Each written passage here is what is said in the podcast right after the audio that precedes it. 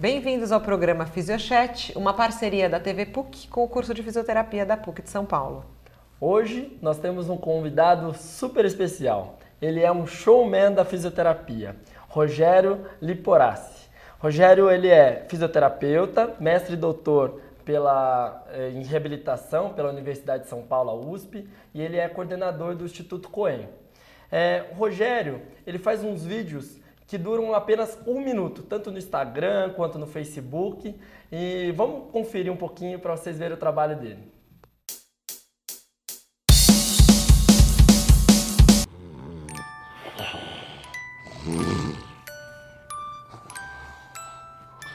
Vou colocar um produto em você que melhora muito essa inibição muscular tua. Fica tranquilo, chama Kinésio Não, Tape. não. Kinesio tape não me Melhora não. muito. Não, acabaram de tomar multa milionária por propaganda enganosa, não.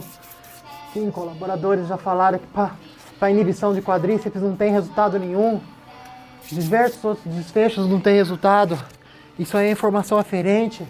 Não precisa ser elástico, qualquer coisa funciona. Não, não, não, não!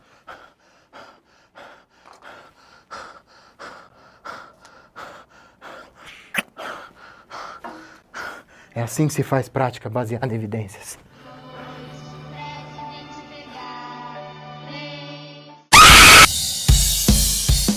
Rogério, parabéns aí pelo seu trabalho. Queria saber um pouquinho aí como que você começou, você teve essa grande sacada para começar a falar da prática baseada em evidências, tentar levar o que há de mais recente na fisioterapia aí para o Brasil todo e para fora do país, né, que as mídias conseguem atingir.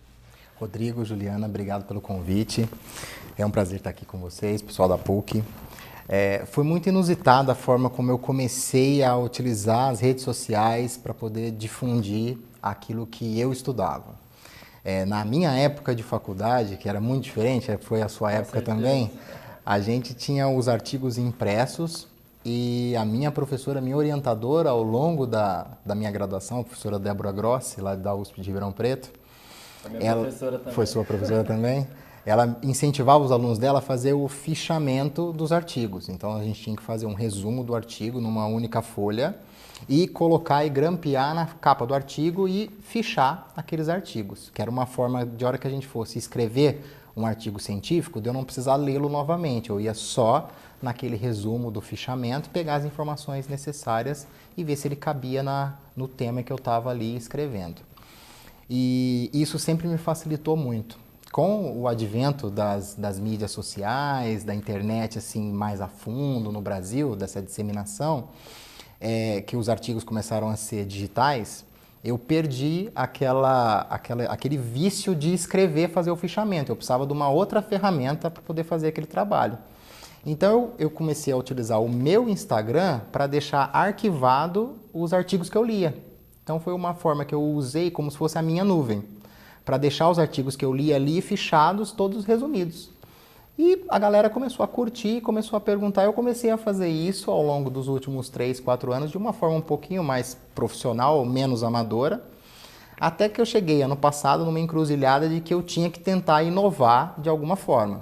E como eu sempre gostei dessa parte de docência, de passar informação é, da via falada, eu tentei introduzir uma aula em um minuto, só que uma aula que fosse mais a minha cara, com um pouquinho mais de humor, para que ela fosse um pouco mais leve. E foi daí que surgiu a aula minuto e está sendo muito bem apreciada. E você faz temas variados, Rogério? Ou, ou é- você vai mais para a tua área da, da, da dor crônica mesmo? Da... Eu faço temas variados da musculoesquelética, principalmente dos, dos membros inferiores e superiores e lombar. Né? Eu acabo, é, tudo aquilo que eu leio das, das principais revistas que têm os maiores fatores de impacto e aquilo que eu consigo resumir, compilar em um minuto, é isso que eu mando para a internet. Tudo aquilo que tem uma informação, um desfecho muito relevante, é o que eu tento colocar.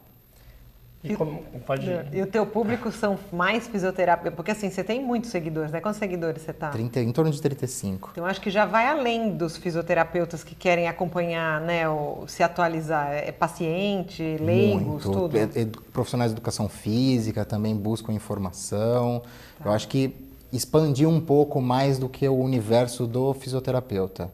Esse vídeo mesmo que a gente acabou de assistir, ele implica até no que as pessoas estão comprando na farmácia, né? Exatamente. Então é, vai muito É. além do que só o fisioterapeuta que usa uma técnica que tem pouca comprovação científica ou baixíssima, até mesmo aí o consumidor final, que eu acho que é importantíssimo, né? Exatamente, tanto que a gente acabou é, expandindo o próprio Instituto Coen, do qual eu faço a coordenação da fisioterapia, nós acabamos expandindo a, a nossa linguagem, saindo da internet indo para a TV comunitária para passar a informação para a população em geral.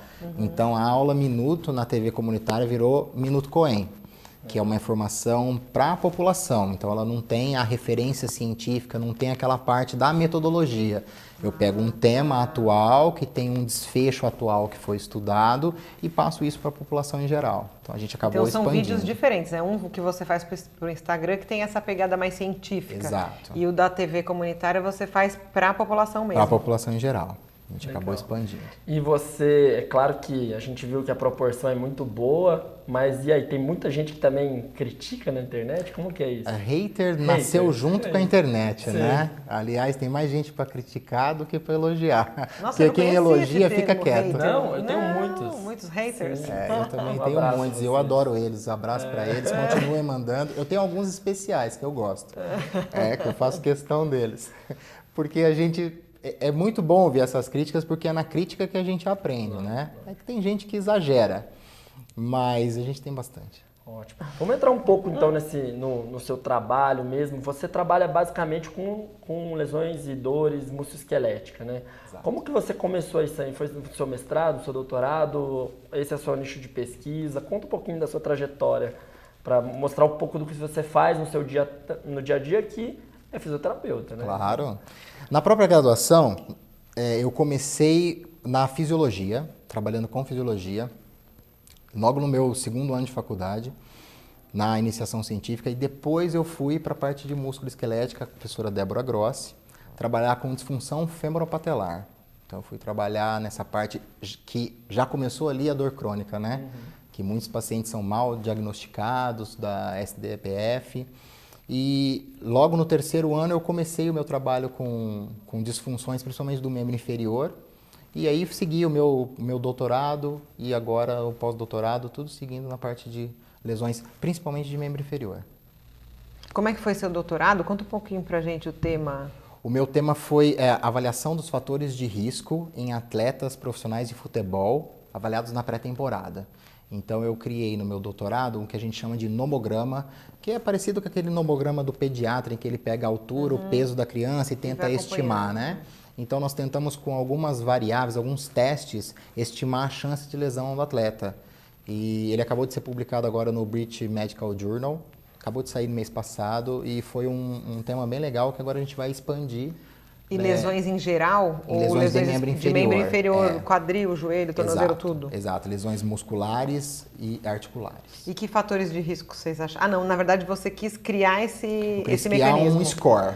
Entendi. Né? Eu, então eu pegava testes de, de, de desempenho, rope testes, então a medida, o comprimento do membro, o peso, a posição do, do atleta em campo, eh, se ele é destro ou canhoto, se ele está na divisão eh, superior, ou primeira divisão ou na segunda divisão. Então são um conjunto de fatores que tem um ponto. Se ele, se ele é da primeira divisão, é tantos pontos. Se ele é da segunda, porque as demandas são diferentes. Se ele é um atleta que acabou de subir para o profissional, ele tem uma demanda. Porque ele tra- ah, quando você está na base, você além de treinar, tem que estudar, tem que ir no psicólogo. Se você está no profissional, você só treina. Então a gente pontuou tudo isso e criou um score pra, De risco de lesão. De risco de lesão. Você sabe falar mais ou menos? o que Você que- lembra? você consegue, assim? O que que... tem Então, mais Alguns risco, fatores é, que são os de maior risco. O de maior- os de maiores riscos são os laterais e os meios de campo é, que subiram para a primeira divisão, né, para o profissional, e que são destros, que a maioria das lesões eram na direita, que tem um comprimento de membro abaixo de um metro. Esses são, assim, mais ou menos um, um perfil de risco. Interessante. É, é bem, é bem Achou interessante. uma explicação, assim? Por quê? Na verdade, foi, foi bem Posição. bem posição, bem posição do campo, porque o lateral ele corre, corre muito, muito. né? Então as lesões musculares, que foi o que a gente mais achou, Tá. vai aparecer nesses sprints desses atletas que foram atletas da primeira e segunda divisão de São Paulo. Então, a divisão inferior, você não tem muito trabalho preventivo, né? A gente sabe que é, precário o trabalho com o atleta. E meio campo muda muito de direção Muda também. muito de direção, corta, passa muito, então acaba sofrendo mais. E acho que vocês vão acabar com esse, com esse teu trabalho também é vindo novos, né? Você vai usar isso como ferramenta. É, né? a ideia é criar um aplicativo de celular e que isso possa ser utilizado como uma forma de você ver o score fácil. Ah, eu fiz um hope test, ele é da segunda divisão, ele acabou de subir pro profissional, qual é a chance dele ter lesão? Na verdade, Como eu todo- trabalho prevenção nisso, Exato. né? Todo mundo tem que ser abordado, né, de uma maneira individualizada. A gente sabe que é isso que tem que ser feito. Só que você ter uma ideia se aquele atleta tem mais chance que o outro, você acaba direcionando se você tiver pouco tempo de trabalho. né? Então você sabe que esse atleta tem uma lesão prévia, que é um fator importantíssimo, grave há um ano atrás. Eu tenho só 15 minutos para tratar. Eu vou tratar dele ou esse que nunca teve? Então, pelo menos você consegue direcionar. Que a gente sabe que o tempo no futebol é muito curto. E hoje o seu trabalho lá no Instituto Coen é mais, é, é mais reabilitação de atleta? Qual que é a sua maior demanda hoje lá? Olha, hoje eu estou tendo uma grande demanda de dor crônica, que é um, um- algo que a gente vai debater aqui, que, é, que acaba o paciente vindo para o instituto depois de já ter passado por vários outros centros que não conseguiram resolver o problema dele. E aí a gente acaba investigando o porquê não, não, não, não se resolveu. Além disso, o Instituto ele é vanguarda na lesão do esporte e a lesão do esporte do atleta recreacional. Então eu recebo muito atleta aqui de final de semana, que acabou se lesionando, rompendo cruzado e também em prótese de joelho. São os três nichos que hoje dominam lá o Instituto Coen. Legal. E, na- e vamos entrar um pouco então na dor crônica. E aí, o que, que tem acontecido? Que que- como que tem aparecido, já que ele faz fisioterapia, foi no médico, foi no ortopedista, operou, chegou para você. O que, que tem acontecido com esse cara? É, o paciente de dor crônica é um paciente extremamente complexo, porque ele já chega no seu serviço com os dois pés atrás. Porque ele já passou por muitas vezes por um médico que não diagnosticou o que ele tem. Muitas vezes porque o problema que ele teve já foi resolvido. Só que o que acontece na dor crônica? Nós temos o que a gente chama de gatilho, então nós temos um gatilho da dor que é periférico, que está ali no local da lesão. E depois de um tempo que essa dor está acontecendo, a gente acaba criando um gatilho que a gente chama de central. Então cria uma imagem daquela dor no cérebro. Do mesmo jeito que se a gente aprender um idioma, a gente vai criar a imagem daquele idioma no cérebro. Do mesmo jeito que uma pessoa amputa uma perna e ela passou lá décadas sentindo aquela perna e a gente demora semanas para poder tirar aquela imagem da perna. Você sabe, a pessoa continua sentindo a perna, continua fazendo o movimento de uma perna que não existe mais. Com a dor é a mesma coisa. Eu preciso apagar aquela imagem cerebral. E muitas vezes eles chegam no médico e já não existe mais a desordem no local. Vamos dar um exemplo de uma disfunção patelofemoral. Você faz o exame, vê no máximo uma tróclea rasa aqui no joelho e não tem mais nada. Mas esse paciente sente a dor. Às vezes eles até perguntam, pô, doutor Rogério, mas então eu sou louco, meu problema está no cérebro? Não, o teu cérebro dispara aquela dor. Você sente a dor. Muitas vezes você pode ter uma dor muscular numa região próxima e o teu cérebro reconhece como se fosse naquele local, porque a dor é uma experiência. Ela é uma experiência que depende de fatores psicológicos, fatores culturais, fatores ambientais. Por isso que nós vemos em culturas diferentes, tem, tem pessoas que têm um limiar de dor muito mais alto, eles se autoflagelam e sentem muito, muito pouca dor. Então, a, a, a dor, ela tem uma experiência que está em volta de vários fatores. Então, nós temos que considerar todos na hora de abordar um paciente que tem uma dor a longo tempo. Independentemente se ela for uma dor lombar, se ela for uma dor no joelho, uma dor no ombro, uma dor no atleta, no atleta, a dor crônica, ela é, ela, a gente tem que considerar ela com um tempo mais curto. Então, um atleta que tem três semanas de dor já é uma dor crônica para ele, né? Porque ele está há muito tempo já sem, sem estar em combate, sem estar em jogo. Então, a gente tem que considerar todos esses fatores e tem algumas, algumas ferramentas que a gente utiliza para poder melhorar e apagar essa imagem cerebral. Quais? Dá um exemplo para nós, mais ou menos assim. A principal é a educação em dor. É você conscientizar aquele, aquele paciente daquilo que ele tem. É ensiná-lo quanto ao que é dor, o que é uma nocicepção, que é aquela, aquela gama de eventos fisiológicos que faz, que se desencadeiam após uma lesão propriamente dita. O que é dor? A dor ela contém a nocicepção, mas nem sempre. Porque ela pode ser o resquício uhum. daquela nocicepção. Então eu preciso explicar isso para ele. Eu preciso mostrar para ele que o que acontece em torno da sua vida, é que você pode disparar essa experiência negativa. Então, muitas vezes a gente faz um trabalho de psicólogo mesmo. Eu, a gente faz é, diários com pacientes, às vezes eu passo uma sessão só fazendo esse bate-papo, essa educação em dor, para ele entender o problema e tentar solucionar quando ele não está comigo. Uhum. Então, basicamente, o principal é a educação em dor. Em segundo, exercício terapia. Não tem como fugir. Porque às vezes o paciente que tem dor, ele tende a ficar menos ativo, vamos dizer assim. Muito né? menos. Você cria um e... ciclo vicioso, é. né? A gente sabe que a, o exercício é a base da nossa profissão. A gente trabalha com mecanotransdução, o um movimento que cria um estímulo, um gatilho fisiológico que faz a coisa acontecer. E eu não posso, quanto mais eu restringo, mais eu gero dor, mais eu gero ansiedade, mais a gente fala que ele catastrofiza aquela dor, ele amplifica aquela dor, ele torna maior e ele rumina. Eu até brinco que a gente cria no paciente uma ansiedade. Quando a gente tira a dor, a primeira coisa que a gente tem que combater depois é o que a gente chama de ansiedade negativa. O paciente fica apertando o lugar, falando assim, mas não está doendo, como é que pode? Então ele fica caçando a dor. Você vê, às vezes, os pacientes têm hematomas no lugar de tanto ficar caçando a dor. Quer dizer, ele não acredita que ele perdeu a dor. Porque aquilo era dele, estava incutido nele. Então, é um trabalho bem árduo. E na verdade, quando você fala que o, o, seu paciente já veio de outros profissionais, muitas vezes a recomendação foi dele ficar em repouso. É. Muitas vezes. E aí que o problema acontece, não é Exato. isso? Exato. Muitas vezes, é, alguns profissionais, outros profissionais, isso são, é uma outra linha de, de tratamento que eu não critico, mas que ela existe, que preferem o repouso do que o movimento. Por quê? Porque nem todo serviço sabe trabalhar com o movimento. Às vezes você coloca um movimento num paciente de dor crônica é, sem ter o cuidado correto e você acaba criando aquilo que a gente chama de cinesiofobia. Você cria uma dor no momento em que você não pode criar, porque depois do exercício você tem uma dor que cresce, pode ser muscular, qual for, e depois ela cede. Mas você cria uma dor no momento em que o paciente não está pronto para recebê-la e aí ele acaba refugando. Então você perde confiança do paciente, você cria a fobia do movimento. Então muitas vezes os profissionais preferem, médicos preferem orientar, faça o repouso. E isso é, é muito ruim para a evolução do paciente no prazo que a gente quer. A gente vai acabar alongando o problema dele. E eles são pacientes que provavelmente tomam muitos remédios, né, para a dor, né?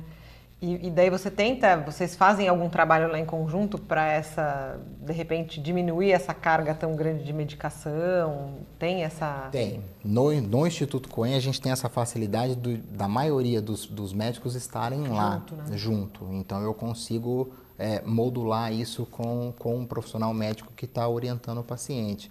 Só que fora dali, eu oriento sempre para os meus colegas é, terem esse contato próximo com o médico. Quando receber o paciente de um médico, que entre em contato, explique o que está acontecendo, o que você vai fazer, para que você consiga dar esse feedback para o médico e também ele dar o feedback para você do que, que ele está fazendo. Esse trabalho multiprofissional só vai ajudar o paciente, né? Só vai ajudar é o paciente.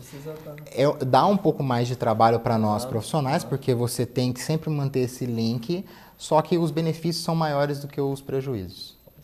O Rogério, não sei se você tem alguma. Acho que lá não, que lá vocês têm um atendimento bem individualizado, né? um atendimento particular. No sistema público, por exemplo, não sei se você tem alguma experiência, mas você acredita que trabalhos de, em grupo, tem, pensando que a gente tem uma demanda muito grande, que às vezes não consegue esse atendimento individualizado, você acha que esse é um caminho, pensando na saúde pública aí, né, na população? Muito. Eu coordenei cinco anos um laboratório no Hospital das Clínicas em Ribeirão Preto, de análise de movimento 3D, e lá junto ao centro de reabilitação, e boa parte dos trabalhos lá eram em grupo. Então você pega pessoas com a mesma patologia para poder fazerem um trabalho é, universal ali entre eles. E fora isso, você consegue também fazer esse trabalho de acompanhamento é, psicológico, da, o diário do, da vida do paciente. Você acaba tendo essa, essa interação muito mais fácil. E a parte educacional, né, também eu acho Exatamente. que fica... Lá a gente conseguia fazer palestras sobre dor, colocar os pacientes para entenderem o, o, problema que eles têm, artrose ou dor lombar. E os e, resultados eram bons? Os resultados eram muito bons, muito bons. Porque você está colocando um ponto que numa clínica pequena você não consegue, que é socializar o paciente. Uhum. Então, apesar dele estar tá dentro do hospital lá, ele também está socializando com pessoas que têm o mesmo problema que ele. Sim. E estão vendo experiências de como, ah, como você faz para agachar, ah, eu estou conseguindo assim. Então eles trocam experiências e um melhora o outro. É, eu, eu passei por isso, já estou melhor. Né? Exatamente. Né? Consegue é. ver essa... É, não vai por, por esse caminho que não dá certo. Uhum. Então eles mesmos se, se autoajustam. Tá. Muito bom. E, e esse, esse trabalho de avaliação vocês também conseguiam, é, era pesquisa, obviamente, mas tinha intervenção junto? Como funcionava esse, essa, esse link entre esse laboratório 3D e a reabilitação?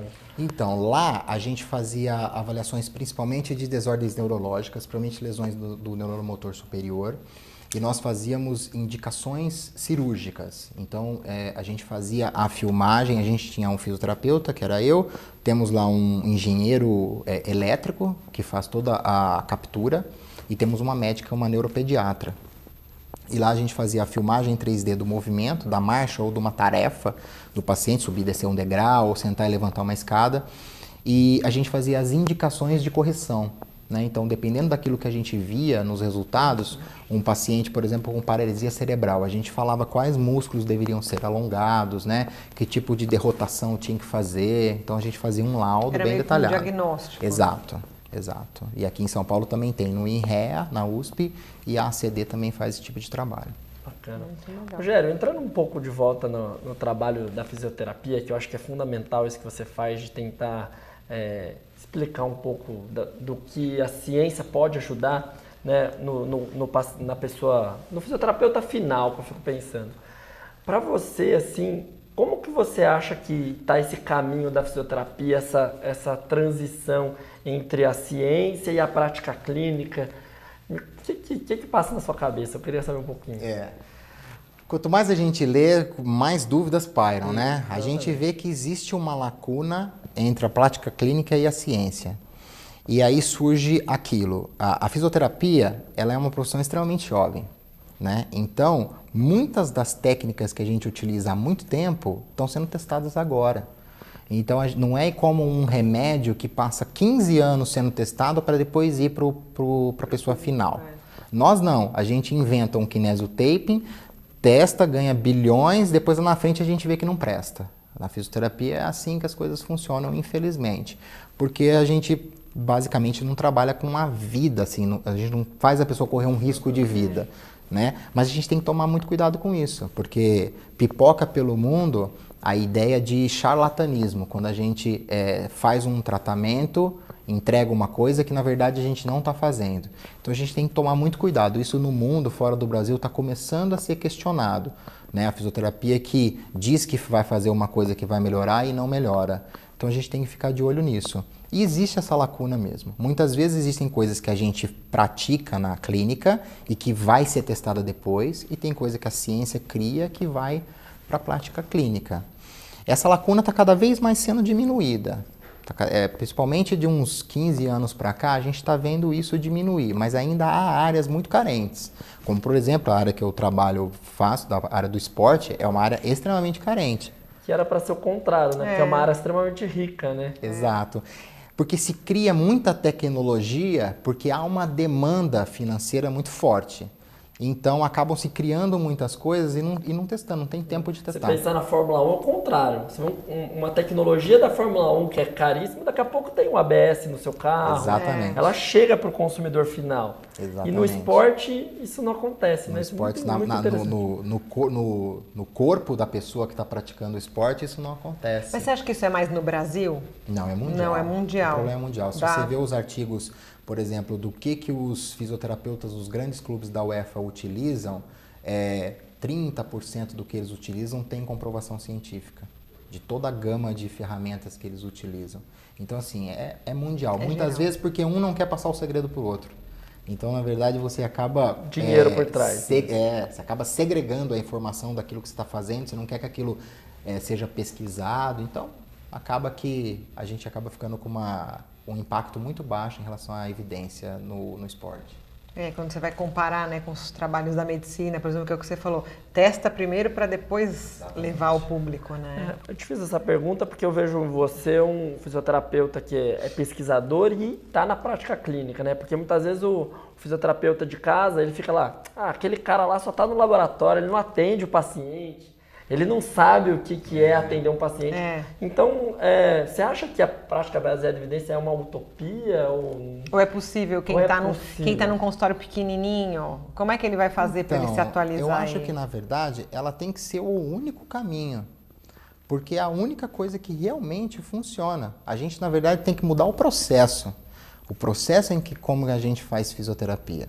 Eu estava até conversando agora há pouco, é, a gente não vê nas clínicas, por exemplo, a maioria delas, a pessoa fazendo um checklist do que ela vai fazer com o paciente dela que vai ser atendido amanhã.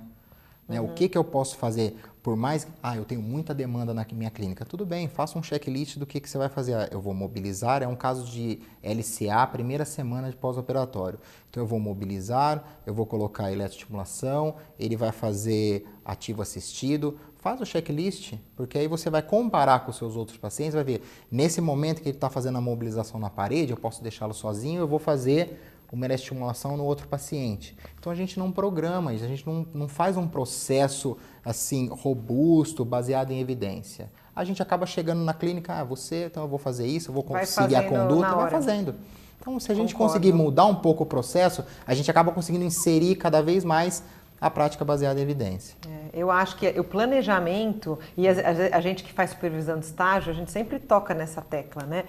Tem que se planejar, né? Não dá para fazer exatamente em todas as áreas da vida. Se você faz um planejamento, o resultado é outro. Eu falo, eu falo para os meus, meus alunos assim: vocês querem montar um protocolo de tratamento? Use a ferramenta de gestão 5W2H. Não sei se vocês já viram que é o que, como, com o problema central sendo a patologia que você vai tratar. Ah, é um LCA. Então você tem é, 5W, que são sete perguntas que você tem que responder e depois que você respondê-las, você tem um algoritmo de tratamento que a gente usa na gestão. 5W2H. 5W2H. Só pôr no Google lá, 5W2H, que é uma ferramenta ótima para você montar conduta. Rogério, você vai ter que voltar. É, que acabou o tempo, uma pena. Acabou. Queria super agradecer, foi uma aula aqui. Nós falamos um pouco de tudo, não foi só é. sobre dor crônica. Fizemos uma aula minuta expandida, é, falando de tudo.